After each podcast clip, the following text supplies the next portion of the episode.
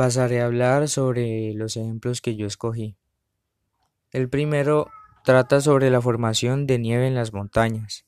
La nieve perpetua en las cumbres de las montañas se conserva en un estado semisólido, del cual puede volver a ser vapor sin tener que pasar por su estado líquido. Mi segundo ejemplo trata sobre derretir queso. El queso es un coagulado de lácteos, que usualmente es más o menos sólido a temperatura ambiente, pero que sometido a calor pasa a ser un líquido hasta volver a enfriarse.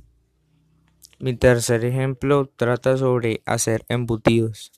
Los embutidos como el chorizo o la morcilla se elaboran a partir de sangre animal coagulada y adobada, curada en el interior de la piel de tripas de cerdo. Mi cuarto ejemplo es sobre obtener sal marina.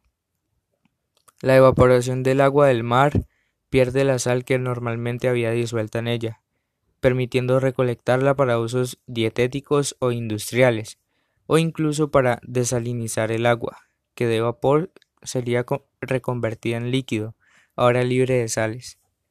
Mi quinto ejemplo es sobre una deposición en una chimenea.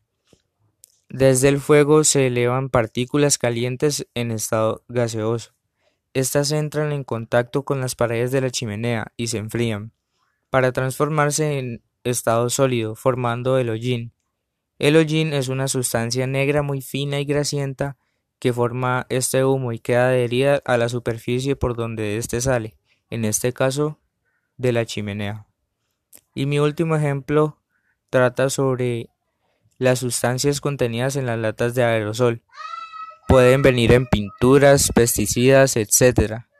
Se hallan en estado gaseoso en su interior, sometidos a una presión determinada.